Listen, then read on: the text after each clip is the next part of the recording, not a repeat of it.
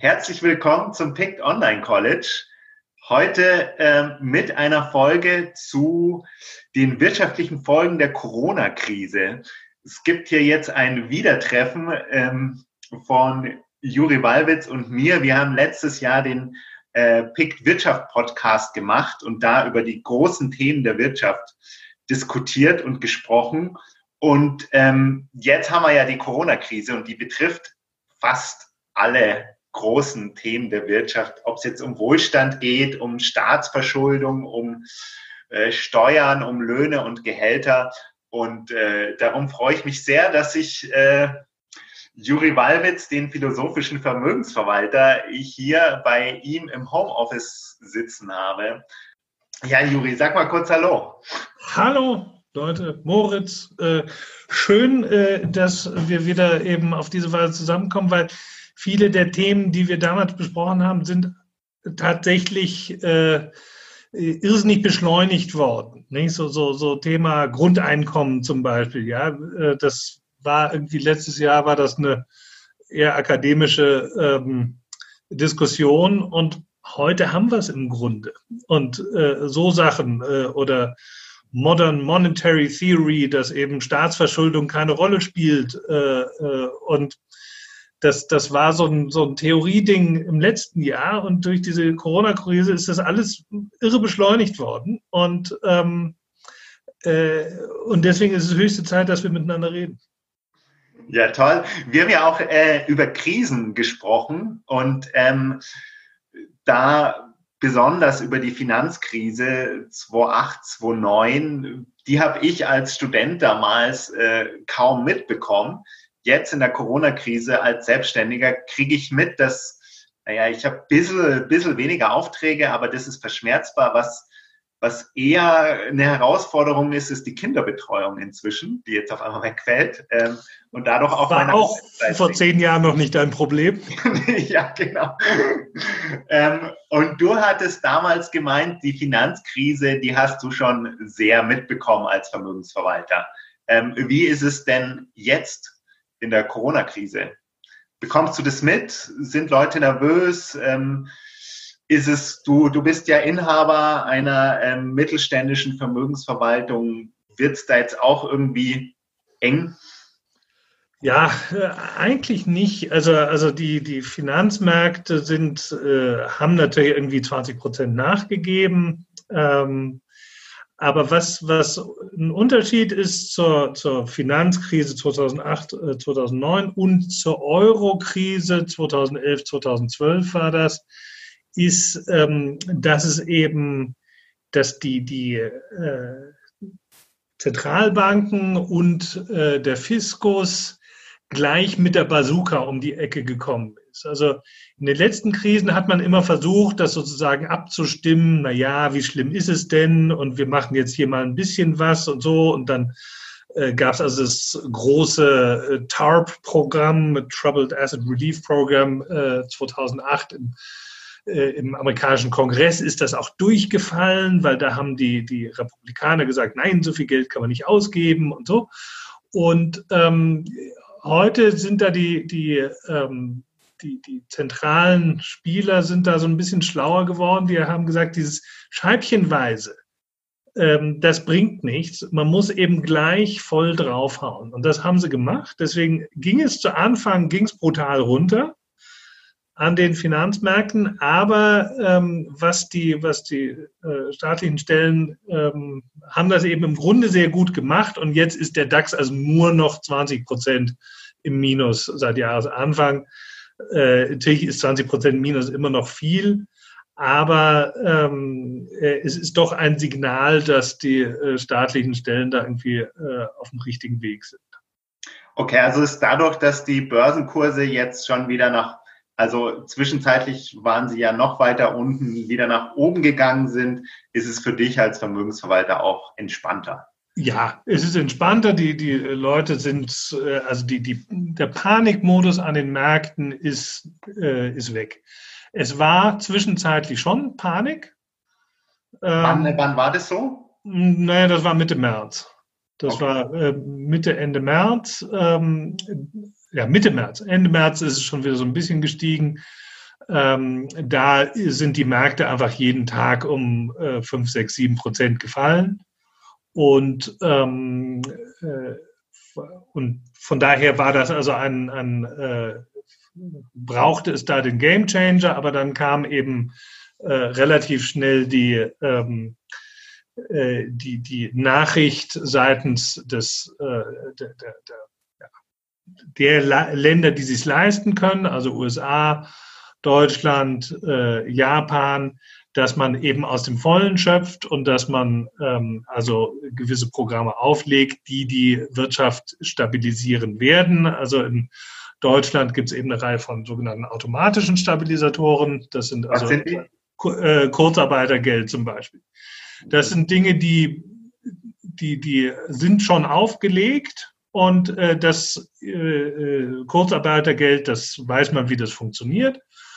Und ähm, das wird dann einfach äh, äh, automatisch äh, aktiviert oder eben auch Arbeitslosengeld. Das ist auch äh, eine, ein automatischer Stabilisator, dass eben auch wenn Leute ihren Job verlieren, dass sie trotzdem Geld in der Tasche haben, um äh, weiterhin äh, äh, konsumieren zu können. Und äh, in den USA läuft es ein bisschen anders. Da gab es diese äh, automatischen Stabilisatoren nicht, weil da der Sozialstaat grundsätzlich schwächer äh, äh ausgestaltet ist. Und ähm, äh, da läuft es eben so, dass die, äh, dass die Unternehmen eben nicht die Leute in Kurzarbeit schicken, das gibt es da nicht, sondern sie entlassen sie. Ähm, äh, jemand zu entlassen in den USA ist relativ einfach. Und da läuft es eben normalerweise so, dass die Leute entlassen werden und dann wieder eingestellt werden. Ähm, wenn es wieder gut läuft. Wenn es wieder gut läuft. Nicht? Und hier werden sie in Kurzarbeit geschickt und dann wieder äh, reingeholt. Nun ist es in den USA ähm, eben das äh, äh, Arbeitslosengeld aber sehr äh, mager und die Arbeitslosenunterstützung, das ist. Äh, weißt du, wie hoch das ist? Also äh, wie hoch es in normalen Zeiten ist, weiß ich nicht. Aber was jetzt passiert ist, ist, dass die, ähm, dass die Zentralregierung ja, so eine Art äh, äh, bedingungsloses Grundeinkommen geschaffen USA. hat. Der Trump hat ein bedingungsloses Trump Grundeinkommen. Trump hat das bedingungslose Grundeinkommen. Geht doch. Äh, entspannt euch mal. Ja, also du kriegst, glaube ich, äh, wenn ich es recht im Kopf habe, sind das 600 Dollar ähm, pro Woche, was oh. man als äh, Grundein oder was man eben als Flat Fee bekommt, äh, wenn man in den USA jetzt arbeitslos wird. Nagel mich auf die genaue Zahl nicht äh, fest, aber es ist jedenfalls zum Beispiel mehr, als was äh, der durchschnittliche Kellner verdient. Ja, weil das 600 äh, mal 4, da bist du auch bei 2400 Dollar im, im Monat. Netto wahrscheinlich. Das, das äh, wahrscheinlich ist das irgendwie so. Und ähm, damit kann man schon mal was machen.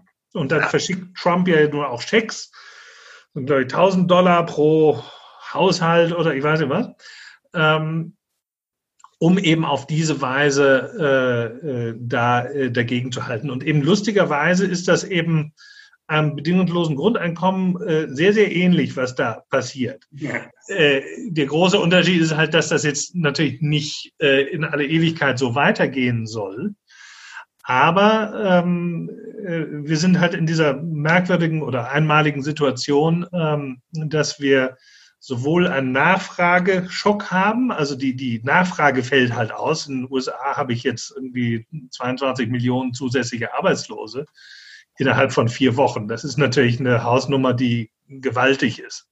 Nachfrageschock heißt, dass die Leute nichts mehr kaufen. Die, die, kaufen nichts mehr, weil sie, weil sie halt auch, weil sie eben sich natürlich unsicher sind, was ihr Verdienst ist und äh, werde ich wieder eingestellt? Äh, existiert die Firma dann überhaupt noch nach der Krise? Äh, wo mir der, der Firmeninhaber eben gerade noch geschworen hat, ja, ja, wenn die Krise vorbei ist, stelle ich dich wieder ein. Aber was ist, wenn es die nicht mehr gibt? Mhm. Ähm, insofern äh, bleiben die Leute auf ihrem Geld sitzen und kaufen nichts mehr ein. Das ist eben der, der Nachfrageschock. Das ist äh, etwas, was, ähm, äh, was das häufigere ist, ja, also wenn äh, in, in, für, für Krisen, oder? Bankenkrise, genau. Mit einer Nachfrageschock. Eurokrise, die das sind die Griechen plötzlich oder die Italiener haben gesagt, oh, wir wissen nicht, wie es weitergeht und wir, wir geben kein Geld mehr aus. Ja, dann bricht die Nachfrage weg. Und das andere ist eben ein, ein Angebotsschock, wo äh, plötzlich das Angebot weg ist. Ähm, und das hat man eben in diesem Fall auch. Die Fabriken werden zugemacht und es gibt eben einfach viele Güter, die werden nicht mehr produziert. Äh, Masken zum Beispiel oder äh, was auch immer. Ähm, und äh, trifft auf, auf vieles zu. Und dann habe ich also plötzlich einen, einen, ähm, äh, einen Angebotsschock. Das äh, hat man sehr viel seltener. Das ist so, gab es so zuletzt in größerem Umfang in der Ölkrise in den 70er Jahren. Dass eben plötzlich das Öl sich äh, verfünffacht hat im Preis und eben äh, äh, nicht mehr nicht mehr wirklich erschwinglich war.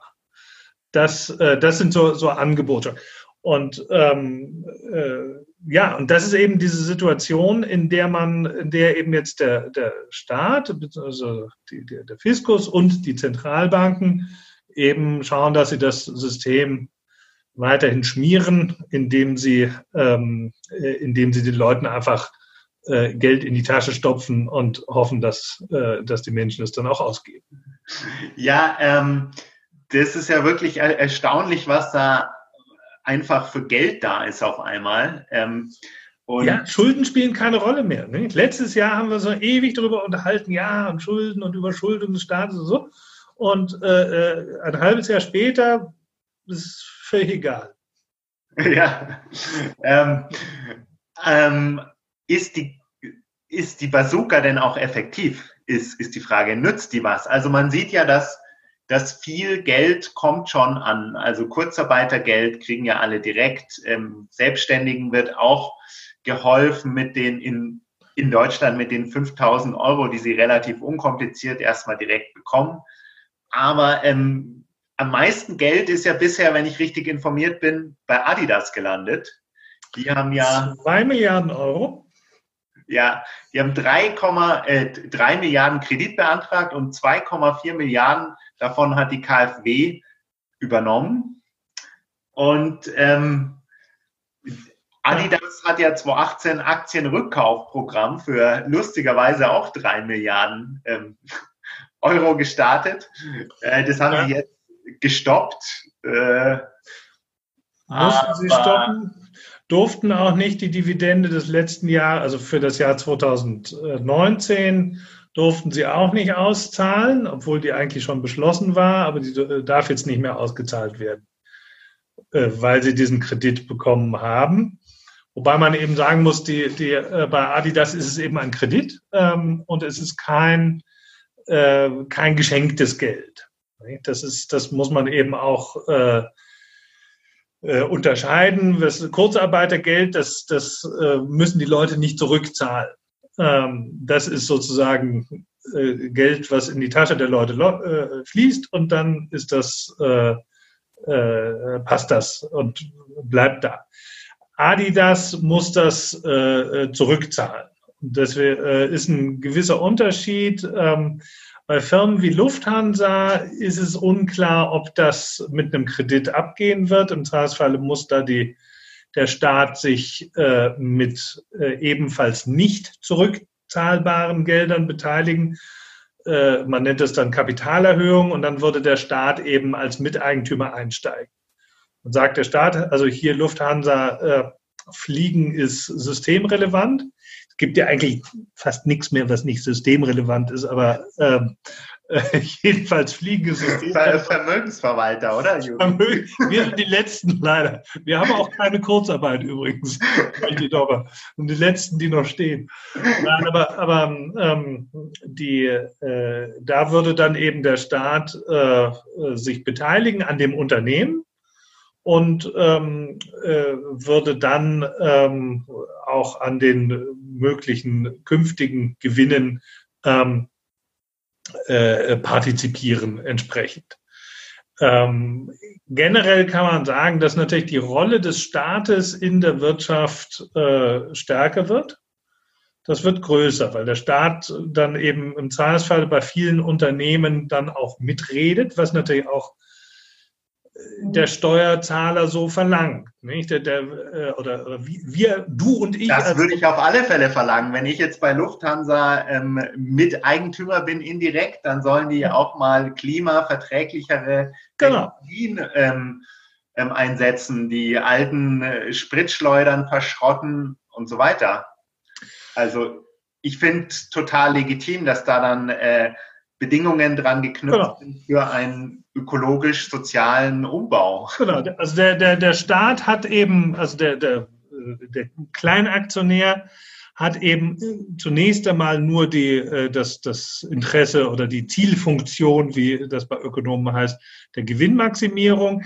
Der Staat hat das natürlich nicht. Der Staat hat eben andere Ziele, auch noch eben ökologische Ziele. Ähm, äh, nicht? Es wurde ja immer oder von vielen Politikern auch gefordert, äh, Fliegen müsse teurer werden und so. Und wenn der Staat dann von mir aus ein Drittel äh, von der Lufthansa hat, dann kann er das natürlich auch durchsetzen.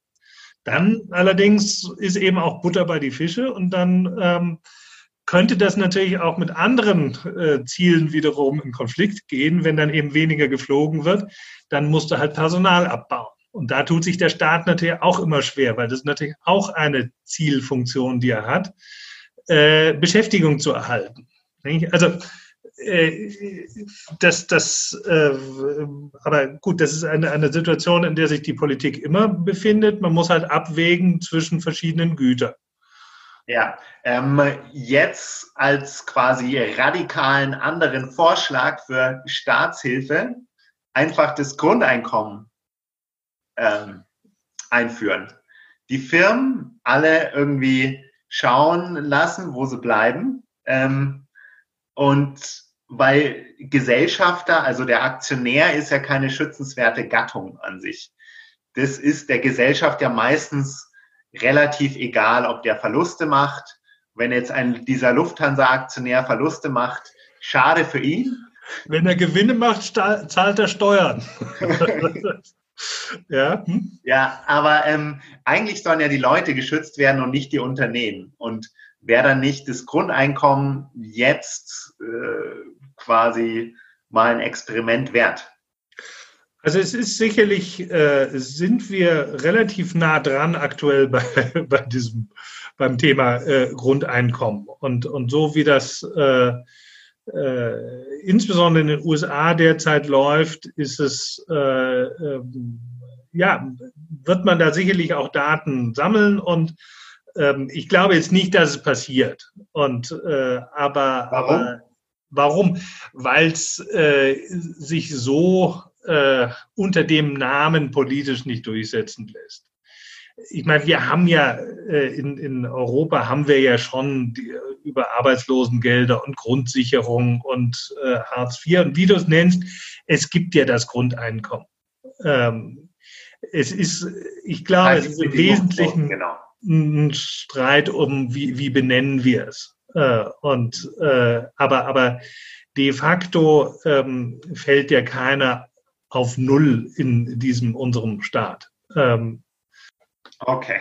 Ähm, und was wird jetzt dann aus den ganzen Schulden? Was ist deine Hypothese? Ja, äh, die, ähm, die Schulden ist, äh, ja, ist, ist letztlich eine, eine, eine bisschen philosophische Sache. Ähm, ich denke, dass die Schulden weitgehend monetisiert äh, werden, also sprich von, von, der Zentralbank übernommen werden. Also die, ähm, äh, in den USA äh, passiert das jetzt äh, ganz offiziell, dass einfach der Staat die, Schuld, die, die Zentralbank die Schulden des Staates übernimmt. In Großbritannien und in Japan ist das schon länger so. Da, da äh, hat einfach die, die entsprechenden Zentralbanken sitzen auf immer größeren äh, Beständen an Staatsanleihen und es gibt trotzdem keine Inflation. Das, das ist eben sozusagen die historische ähm, äh, Lehre gewesen, wenn man so will, aus der großen Inflation in der Weimarer Republik, dass eben, wenn der Staat anfängt, eine ähm, äh, den, den, oder wenn der Staat sich direkt in der Zentralbank bedient und da Kohle druckt und, äh, und das Volk äh, bringt, dass das zu einer Inflation führt. Das ist so der Konsens, den es eigentlich äh, in den letzten oder der sich seit dieser Weimarer äh, äh, gebildet hat. Jetzt ähm, ist aber in den letzten zehn Jahren aufgekommen eine alternative Sichtweise des Ganzen, äh, die eben im Grunde besagt, äh, das ist egal, der Staat, solange er sich in seiner eigenen Währung verschuldet, kann er es ja immer nachdrucken und ähm, dann spielen die Schulden keine Rolle. Und wenn da eine Inflation kommt, naja, dann regelt er das über Besteuerung. Ja, dann holt der Staat das auf diese Weise zurück. Dann hebt er halt die Steuern an ähm, und äh, oder besteuert Dinge, die eben bisher nicht, äh, äh nicht besteuert waren oder, oder kürzt auch irgendeine Sozialleistung. Aber auf die Weise kann er das Geld wieder zurückholen. Und äh, das ist sozusagen die alternative äh, Sichtweise der Dinge, ähm, äh, dass man eben zum Beispiel einen Green New Deal äh, äh finanzieren kann ähm, aus, der, aus der Kasse der, der Zentralbank ähm, und dass das irrelevant ist, solange eben die Inflation nicht kommt. Und bisher muss man sagen, haben die in den letzten Jahren haben die, äh, haben die, sind die Geldmengen sowohl in den USA als auch in Japan als auch in Europa deutlich ausgeweitet worden und die Inflation ist eben nicht gekommen. So, okay. und das liegt es also jetzt eben nahe. Schulden aufgenommen und die Zentralbank hat die Schulden und die Zentralbank braucht sie eigentlich nicht zurückfordern, solange es keine Inflation gibt. Genau. Insofern genau kratzt uns das eigentlich nicht, wie hoch die Schulden sind. Das ist der neueste Schrei an ökonomischer Theorie. Ob, ob das dann auch gut geht, äh, äh, weiß man nicht. Aber jedenfalls, äh, nicht, wir hatten jetzt in den letzten, gerade in den letzten Jahren, ähm, in den USA ähm, hatten wir quasi ein bedingungsloses äh, äh Grundeinkommen für äh, äh, Trump und seine ähm, Millionärsfreunde in den USA. Da hast du eine große Steuerreform, wo eben äh, äh, der, der ähm, Staat äh, erheblich an Steuereinnahmen verloren hat zugunsten der Unternehmen und, äh, äh und der, der hohen Steuerzahler. Und äh, das hat er sich aber von äh, eben äh, alles Schulden finanziert und das hat die Geldmenge auch erheblich ausgeweitet. Aber es ist eben es ist keine Inflation gekommen. Und äh, zuvor eben äh, in, in Europa ist auch Geldmenge ausgeweitet. Die, die Inflation ist nicht gekommen. Also im Zahlsfalle ist dieser Zusammenhang zwischen Geldmenge und Inflation nicht so einfach, wie wir uns das immer vorstellen. Vielleicht wirkt das erst nach zehn Jahren oder auch nach 15 Jahren.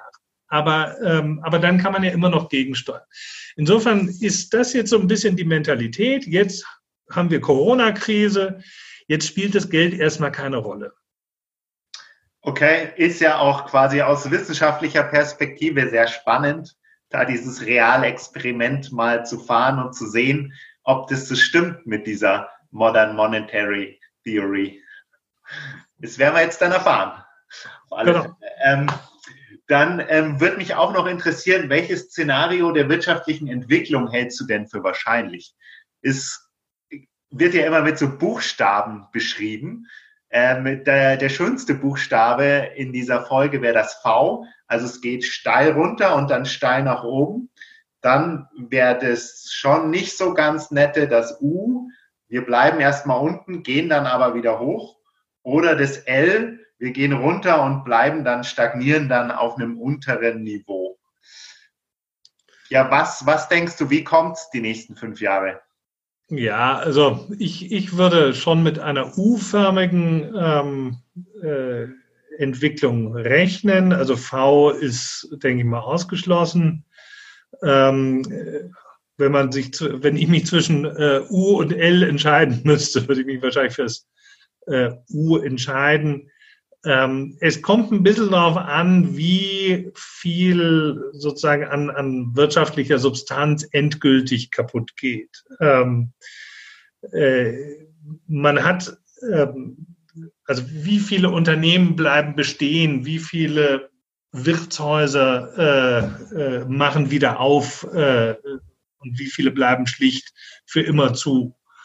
Und wie viele Arbeitsplätze sind damit dann auch für immer verschwunden. Ähm, das Aber machen dann nicht neue äh, Wirtschaften auf und neue Hotels und ja.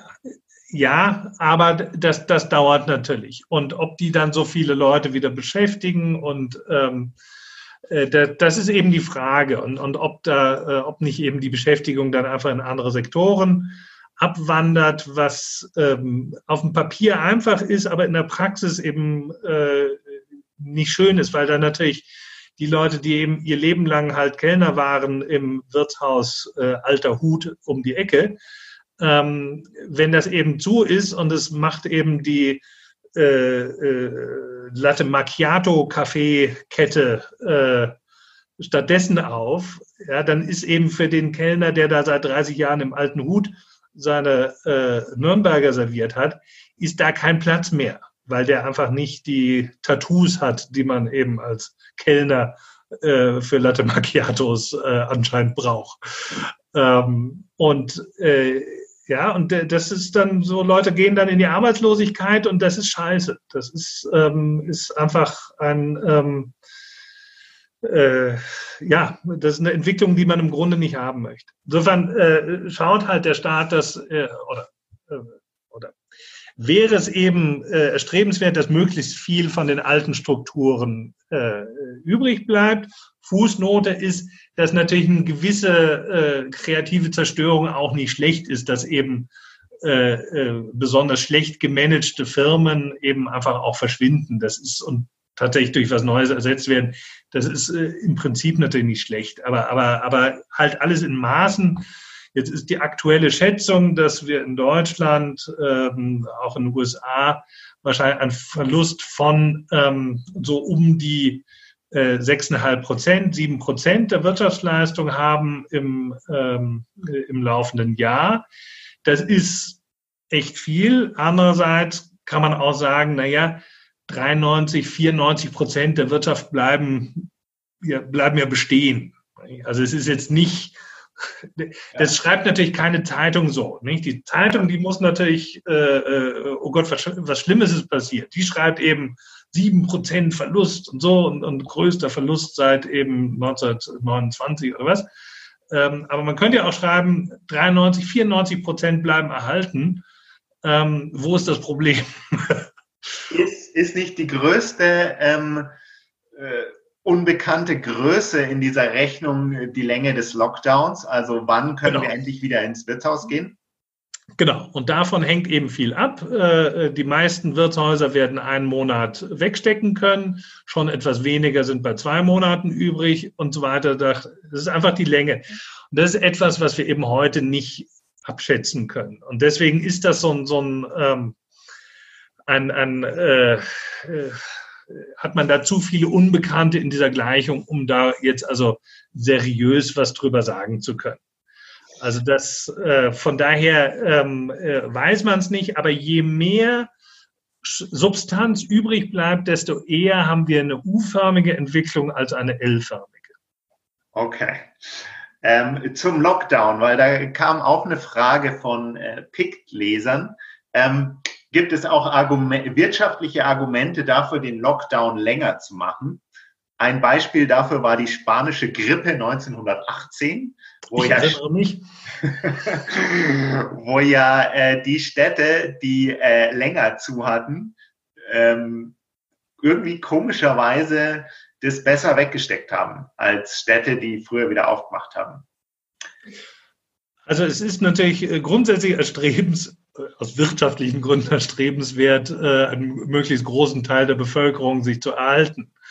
Weil ich dann mehr Konsumenten habe, abgesehen von den ganzen äh, ethisch-sozialen und ich weiß nicht was äh, Gründen. Aber, aber äh, je größer die Bevölkerung, desto größer natürlich auch die Wirtschaftsleistung. Ähm, äh, ob Corona jetzt äh, so ein äh, so einen signifikanten ähm, äh, Schwund in der Bevölkerung hätte, äh, weiß ich nicht. Ich nehme mal an, ja, weil auch wenn eben nur zwei Prozent der Bevölkerung plötzlich fehlen, ist das eben einfach sehr, sehr viel. Und ähm, äh, aber nochmal, es ist eben einfach eine Abwägungsfrage. Du hast natürlich, je länger der Lockdown ist, desto mehr Unternehmen verschwinden einfach.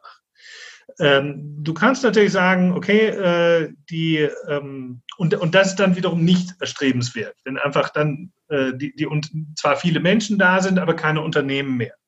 Jetzt kannst du sagen, okay, äh, dann, dann äh, machen wir, halten wir das halt mit, mit Staatskohle äh, über Wasser. Nur ähm, irgendwann fällt das wahrscheinlich den Leuten auch auf, dass eben hier keiner mehr arbeitet, aber irgendwie alle Geld in der Tasche haben. Äh, und, äh, äh, und dann wirds Geld wahrscheinlich dann doch irgendwann weniger wert und dann stimmt das mit der Modern Monetary Theory vielleicht doch nicht. Und äh, also das ist so ein, so eine, so eine, so eine, so ein Abwägungsding. Nicht? Das ist, äh, aber, aber das, ähm, äh, aber es ist selbstverständlich schon so, dass ähm, ein, ein, die, dieser Zeitpunkt des Aufmachens der Wirtschaft jetzt ähm, nicht unbedingt gleich wieder zu großer wirtschaftlicher Aktivität auch führt, weil äh, viele ähm, viele Menschen werden natürlich auch sich äh, denken, ähm, ja, was soll ich äh, hier, ähm, äh, also dem Risiko setze ich mich nicht aus. Ich, ich äh, gehe jetzt eben nicht in das Wirtshaus, wo es voll und eng ist, auch wenn es offen ist. Äh, aber hier ist eine fiese Krankheit unterwegs und ich setze mich dem Risiko nicht aus. Insofern, ähm, aufmachen ist das eine, dass die Leute mitmachen äh, und äh, und wieder sich so verhalten wie vorher, ist das andere. Ja, dann noch als Frage kam mir gerade rein, was man auch nicht abschätzen kann, sind die Probleme durch die internationale Verwobenheiten der Wirtschaft. Ist das nicht genauso schwierig oder vielleicht sogar noch schwieriger als die fehlende Binnennachfrage? Also ähm, äh, die, Deu äh, die, deutsche Wirtschaft ist eben sehr stark äh, internationalisiert, sprich äh, viele unserer Vorprodukte bekommen wir aus dem Ausland ähm, und ähm, viele unserer Waren und Dienstleistungen verkaufen wir ins Ausland. Insofern ähm, äh, hatte die deutsche Wirtschaft auch schon im Februar Probleme, ähm, zum Beispiel mit Vorprodukten aus China, weil die einfach nicht mehr gekommen sind. Und das ist in der Tat ist das ein äh, äh, Riesenproblem. Äh, wenn ich meine Fabrik wieder hochfahre, meine äh, BMW-Fabrik in Dingolfing, ähm, und möchte Autos bauen, aber von mir aus die Rückspiegel kommen aus Italien und in Italien ist Lockdown und dann werden da halt keine Rückspiegel produziert. Ich kann dann nicht meinen schicken neuen BMW ausliefern ohne Rückspiegel. Das, äh, der wird vom TÜV nicht zugelassen. Und insofern ist das natürlich ein Prozess, das muss eben überall gleichmäßig hochgefahren werden. Und, ähm, und das ist natürlich irre schwierig, wenn eben bestimmte Länder dann eben nicht hochfahren und nur wir hochfahren, dann geht das nicht. Äh, genauso eben, wenn wir hochfahren und andere Länder eben nicht, äh, dann ist da eben der Absatzmarkt auch nicht da. Von daher ist das eben etwas, was schrittweise passieren wird und ähm, und nach und nach und auch international abgestimmt. Anders, äh, anders wird es nicht gehen und, ähm, äh, und, und Deutschland ist da eben noch mal sehr viel abhängiger als andere Länder. Äh, USA etwa äh, ist im Wesentlichen ein Binnenmarkt, bei denen spielt äh, der äh, Außenhandel jetzt keine wahnsinnige Rolle. Ähm, und äh, in China ist es im Grunde ähnlich. Die sind alle nicht so abhängig äh, vom internationalen Warenaustausch wie wir. Und das ist aber etwas, was uns sicherlich auch zu denken geben wird als Resultat dieser Krise, ist, ähm, wie viel internationale Verflechtung ist genug. Ja, ähm, dann kommen wir auch schon ähm, zum Strukturwandel, weil Krisen gelten ja auch immer so als äh, Beschleuniger von Wandel, der vielleicht eh gekommen wäre, nur dann auf einmal viel schneller abläuft. Also wo wir das ja schon ganz konkret gesehen haben, ist äh, im Homeoffice, wir beide sind ja jetzt im Homeoffice, ähm, das wird vielleicht auch dann in Zukunft äh, mehr so bleiben, ähm, dass, dass es eben Standard ist, dass man mehr oder weniger von überall arbeiten kann, wenn nichts dagegen spricht. Wenn man nicht an der Fabrik stehen muss oder in der Werkstatt irgendwas schuften, dann äh, kann man eben auch von daheim arbeiten. Ähm, oder Telemedizin. Ähm, das gab ja auch immer wahnsinnig viele Bedenken, dass da sich Leute ähm, ja simulieren und dann eine Krankschreibung so bekommen. Und ähm, jetzt geht es auf einmal, dass die Leute nicht mehr persönlich zum Arzt müssen. Ähm, was siehst du denn da an Wandel, der bleibt? Also diese beiden äh, Aspekte sind sicherlich äh, äh, so ein Ding eben allgemein Digitalisierung, dass man äh, dass man eben auch in der, in der ähm, Erziehung an Schulen irgendwann mal anfängt, tatsächlich äh, äh, äh, zu entdecken, dass auch Schüler ähm, ab und zu vom Computer sitzen und, ähm, äh, und eben an, dass man eben auch Hausaufgaben mal als PDF schicken kann und so. Das ist ja alles bisher nicht, äh, nicht denkbar. Also Digitalisierung im, weiteren Sinn auf der, äh, äh, ähm, äh, in der Medizin, in, aber eben sehr stark ja, im, im Bürobereich.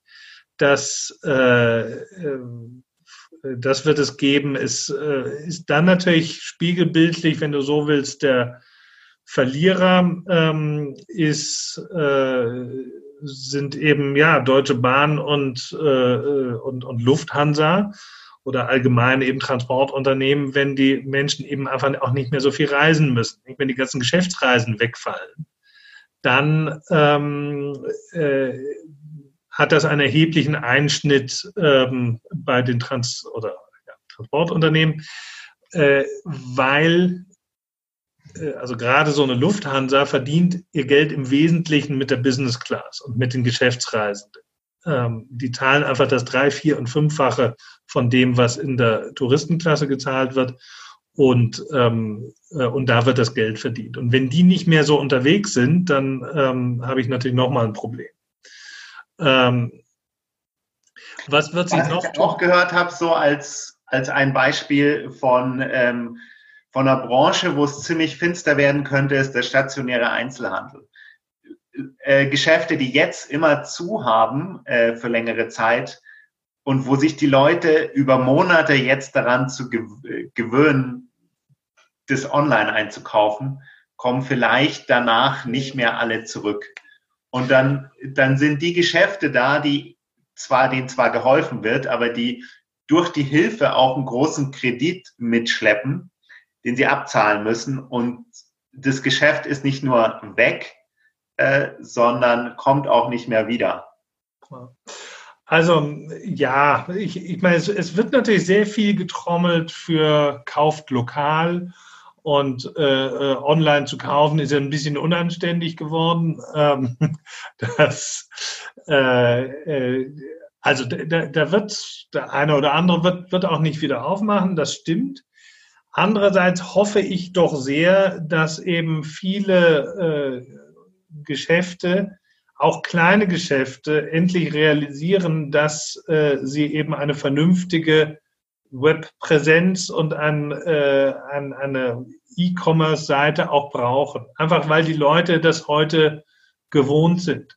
Und ich, ich äh, finde es äh, nach wie vor ganz erschütternd, wenn du so willst. Ähm, also erschütternd ist erschüttern tut mir nichts, aber, aber äh, äh, denkt dir ein anderes Wort, ähm, wie eben wie viele kleine Geschäfte es gibt, die einfach ähm, überhaupt nicht im Internet zu finden sind.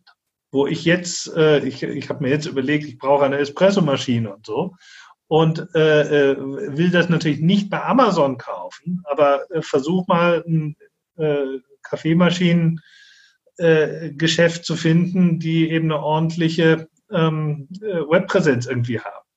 Das ich vermute, du suchst immer noch. Ich suche immer noch und ich bin ja im Homeoffice äh, hier äh, im, im Chiemgau und äh, ja, so Traunstein und so. Da, da, da gibt es kein E-Commerce. Ist, ist ja auch nett und deswegen bin ich ja auch im Homeoffice äh, da, weil es irgendwie nett ist. Aber ich denke mal, das wird sich äh, doch sehr ändern, dass eben auch kleine Geschäfte realisieren, man kann ohne großen Aufwand äh, sich irgendwie eine Webpräsenz äh, auch, äh, auch schaffen und, äh, und darüber geht dann auch was. Dann auch ein großer Strukturwandel ist natürlich Bezahlsysteme. Nicht? Dass, dass eben äh, die Kreditkarte und das, das bargeldlose Bezahlen natürlich immer größer wird. Ja, das finde ich ganz interessant. Ähm, das meistdiskutierteste Land äh, meiner Wahrnehmung nach ist auf einmal Schweden geworden, weil die es ja irgendwie anders machen als der Rest der Welt. Ja. Und ein Unterschied, ähm, in Schweden zahlen 80 Prozent äh, der Leute nur digital. Ja. Und wir langen hier immer das schmutzige Geld an. Ja, ganz, äh, ganz unhygienisch. Und äh, äh, auch das ist etwas, was, was, wo es hier in Deutschland eben noch an, an Irrsinns, ähm, ja, einen, einen erheblichen Aufholbedarf gibt. Es gibt eben hier diese Vorbehalte, dass dann der Staat eben alles sehen kann und die Unternehmen sehen eben alle, wer was eingekauft hat und der Überwachungsstaat und die Stasi oder, äh, oder die Nazis oder ich weiß nicht was, äh, da, da, sind natürlich bei uns viele historische Bedenken, die in anderen Ländern nicht so sind. Aber ähm, äh, jedenfalls äh, gibt es da einen erheblichen Aufholbedarf ähm, äh, und ähm, das ist etwas, was auch danach nicht wieder zurückgedreht wird. Okay, also haben wir allgemein Digitalisierung. Ähm, ja, einfach allgemein Digitalisierung eigentlich. Aber alles wird digital, weil digital nicht schmutzig ist. Gut. Ähm, dann äh, vielleicht noch als letzte oder vorletzte Frage. Ähm, jede Krise ist ja erstmal ein Klimaschützer, haben wir in unserer Krisenfolge des PICT Wirtschaftspodcasts gesagt weil die Produktion einfach einbricht teilweise und dadurch ja weniger CO2 in die Atmosphäre kommt. Ähm, das sieht man ja jetzt auch schon. Irgendwie Klimaziele werden erreicht, die äh, nicht mehr für möglich gehalten wurden, dass man sie erreicht. Ähm, und du hast auch schon gesagt, wahrscheinlich werden die Leute vor allem geschäftlich nicht mehr so viel reisen wie, wie vor Corona. Andererseits äh, gibt es ja auch eine ganze Reihe von Unternehmen, die äh, jetzt schon darauf hinweisen, dass sie bitte von der ähm, Klimagesetzgebung jetzt erstmal äh, ausgenommen werden, weil es, es geht ihnen ja eh schon so schlecht. Und wenn jetzt noch quasi der Klimahammer obendrauf kommt, dann ähm, sterben sie vermutlich. Also diesen Rollback in der Klimagesetzgebung sieht man ja auch, also auf alle Fälle den Versuch sieht man. Wie schätzt du das ein? Wird quasi die CO2-Produktion langfristig weniger sein, als sie gewesen wäre ohne eine Corona-Krise? Also äh, es gibt bestimmte äh, Dinge, die nachgeholt werden, äh, also langlebige Konsumgüter oder Investitionsgüter. Das sind Dinge, die nachgeholt werden und äh, die dann eben auch äh, nach der Krise wieder mehr produziert werden für eine Weile. Zum Beispiel Autos. Zum Beispiel Autos. Das, äh, das ist etwas, was, ähm, äh, was dann eben jetzt eben drei Monate lang keine Autos gekauft und dann werden halt die nächsten drei Monate entsprechend mehr Autos gekauft. Ganz aufgeholt wird es aber nicht. Ich glaube nicht, dass die, ähm, dass, dass die, die Klimagesetzgebung äh, da wesentlich drunter leiden wird. Eher, ähm, äh, hatten wir ja schon besprochen, wird der, äh, die Rolle des Staates in der Wirtschaft eher größer. Und, ähm, äh, und das bedeutet, dass die, ähm, dass einfach der, der, der Staat seine Ziele, die er eben neben der äh, neben dem Ziel, dass es in der Wirtschaft rund läuft, auch noch hat, nämlich etwa Klima, dass er die auch äh, durchdrückt. Also sprich, dass eben man das Geld, was jetzt in die Wirtschaft fließt, dass man das dazu benutzt, um, ähm, äh, um eben die Klimaziele zu äh, befördern. Dass man eben nicht dieses äh, so eine Abwrackprämie macht wie beim letzten Mal, um die äh, Autoindustrie sozusagen äh, stupide zu stützen, sondern dass man das eben einfach ein bisschen intelligenter macht. Äh, das glaube ich schon. Und da ähm, äh, wird die Wirtschaft sich auch sehr schnell anpassen. Ähm, okay. Also äh, ich glaube nicht, dass das, ähm, äh, dass das passiert. Und es ist also auch ähm, sozusagen äh, offensiv zu betreiben, ist auch so unpopulär, ähm, dass, äh, dass ich nicht glaube, dass das äh, in, sozusagen aus vollem Herzen passieren wird. Aber man weiß es nicht. Ich, ich kann es mir aber irgendwie nicht vorstellen. Ja. ja, die Abwrackprämie war ja auch nicht mal für die Automobilhersteller ein Erfolg habe ich gelesen, weil sich herausgestellt hat, die Leute, die dann ein Auto gekauft haben, haben es dann halt später nicht gekauft, überraschenderweise. Ja, deswegen ne, nennt man es ja auch ein langlebiges Gut. Also äh, von daher ist es ein, ähm, äh, ein Ding, was, äh, also ich hoffe, dass äh, da eben intelligente äh, Weisen äh, sich ausgedacht werden, wie man äh, dieses staatliche Geld in die Wirtschaft pumpt und ähm, äh, dass, dass man eben auf diese Weise die Wirtschaft auch so ein bisschen umbaut. Ähm, Umbau ist natürlich, heißt halt immer auch, es klingt so nett, äh, Umbau heißt natürlich auch immer, dass es Verlierer gibt. Das äh, dass eben Leute, die eben ihr Leben lang immer nur Dieselmotoren designt haben und Ingenieure sind und eine Karriere auf dem Dieselmotor aufgebaut haben, da gibt es Tausende, Zehntausende in den Autofirmen. Und die äh, werden dann plötzlich überflüssig. Das ist, äh, ist, ist nicht schön. Das, äh, also ja. muss man schon auch irgendwo im, im Hinterkopf haben. Ähm, aber äh, aber ich denke mal, dieser Umbau wird kommen. Und, ähm, äh, und äh, die andere Hoffnung ist, dass es halt irgendwie sozial verträglich sich gestalten lässt. Ja, super, danke. Dann, dann äh, können wir da auch mit einer positiven Note eigentlich abschließen. Es sind jetzt quasi noch zwei äh, Fragen reingekommen, die jetzt äh, schon vielleicht zu einem Punkt vorher kamen. Ich stelle sie jetzt einfach am Schluss. Ähm, die erste war, ähm, warum gibt es eigentlich in anderen Staaten Inflation? Weil in, in der Eurozone und in äh, der USA gibt es ja keine Inflation und zum Beispiel in der Türkei gibt es schon eine Inflation, wird da als Beispiel genannt.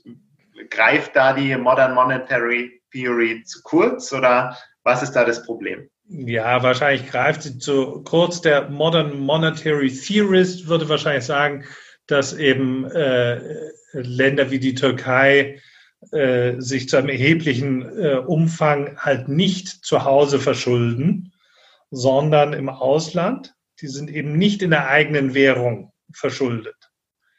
Und dann äh, hat eben, dann geht so ein Land schlecht, dann ähm, führt das dazu, dass die, äh, dass die türkische Lira fällt. Dadurch äh, werden aber diese Auslandsschulden immer drückender, weil die sind eben in einer Währung, die immer teurer wird für den Lira-Inhaber. Ähm, außerdem äh, wird alles, was dann importiert werden muss in die Türkei, zum Beispiel Öl, die haben ja kein eigenes Öl, wird immer teurer.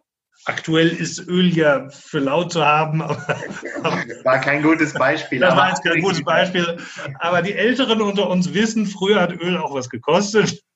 Und ähm, äh, so, also die, und dann wird, werden eben die ganzen Importgüter werden immer teurer. Das heizt natürlich die Inflation dann an in diesen Ländern.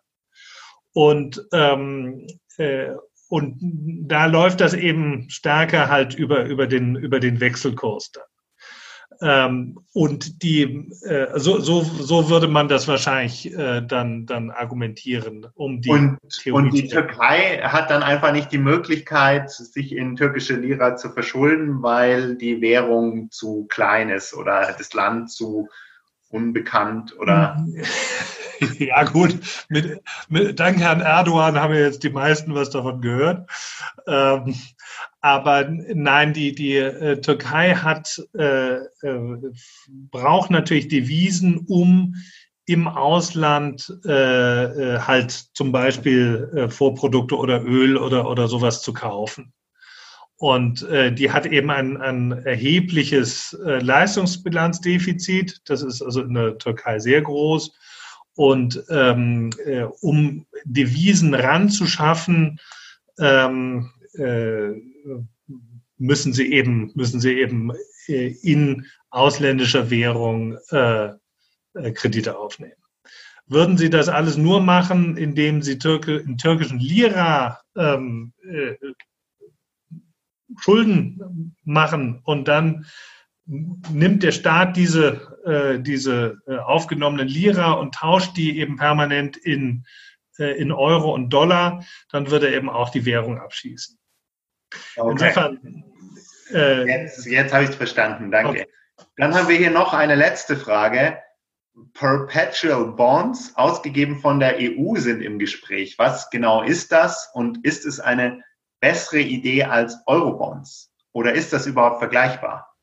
Also das äh, äh bei den Engländern äh, hießen die mal Consoles. Äh, die wurden auch bei der ich glaube, vor, vor, vor, vor, vorletzten Krise äh, in England äh, wurden die begeben, nämlich in den napoleonischen Kriegen. Um die napoleonischen Kriege zu finanzieren, äh, hat, äh, wurden diese Consols äh, vom englischen Staat herausgegeben und hatten, ich glaube, vier Prozent Zinssatz und ähm, sind jetzt erst von Gordon Brown, also vor sieben, acht Jahren, äh, dann jetzt zurückgezahlt worden. Also der, okay. der Staat hatte immer die Möglichkeit, das eben auch äh, zurückzuzahlen. Also man kann sagen, die, finanziell sind jetzt auch die napoleonischen Kriege sind jetzt durch. ähm, die, äh, äh, noch eine Fußnote, ich glaube 2001 oder so hat Deutschland die letzte Rate aus dem Versailler Vertrag gezahlt. Das ist nicht so lang her oder, oder 2005 um den Dreh. Es ist, äh, äh, also die Kriege sind was Zähes finanziell. Ja, aber was wären jetzt diese Perpetual Bonds? Wären es auch so eine? Also das ist eben auch eine, eine Anleihe, die einfach nicht zurückgezahlt werden muss und äh, da kriegt man halt derzeit, kriegt man da eben sensationell niedrige äh, zahlt man niedrige Zinsen. Also der, die Öst, 100-jährige österreichische Staatsanleihe zum Beispiel, da gibt es eine, die ist so bei einem Prozent um den Dreh. Und jetzt äh, kann man also sagen, wir brauchen in der Eurozone ähm, von mir aus äh, 1000 Milliarden Euro äh, brauchen wir ähm, äh, an, an Hilfsgelder. Ähm, und äh, wenn ich da die für ein Prozent finanziert bekomme, ja, ein Prozent von 1000 äh, sind 10, dann kostet das irgendwie 10 Milliarden Euro im Jahr. Auf die ganze EU runtergebrochen ist das irgendwie eine Summe, die kann man sich leisten. Und, ähm, äh, und dann, dann hat man eben eine, äh, äh, dann, dann hat man eine gewisse Inflation auch. Und dann sind diese 1000 Milliarden in, was ich, 50, 60, 70 Jahren, dann drücken die auch nicht mehr so dann sind diese, diese 10 Milliarden, die man da jedes Jahr äh, dafür zahlen muss, sind dann auch nur noch irgendwie eine Fußnote.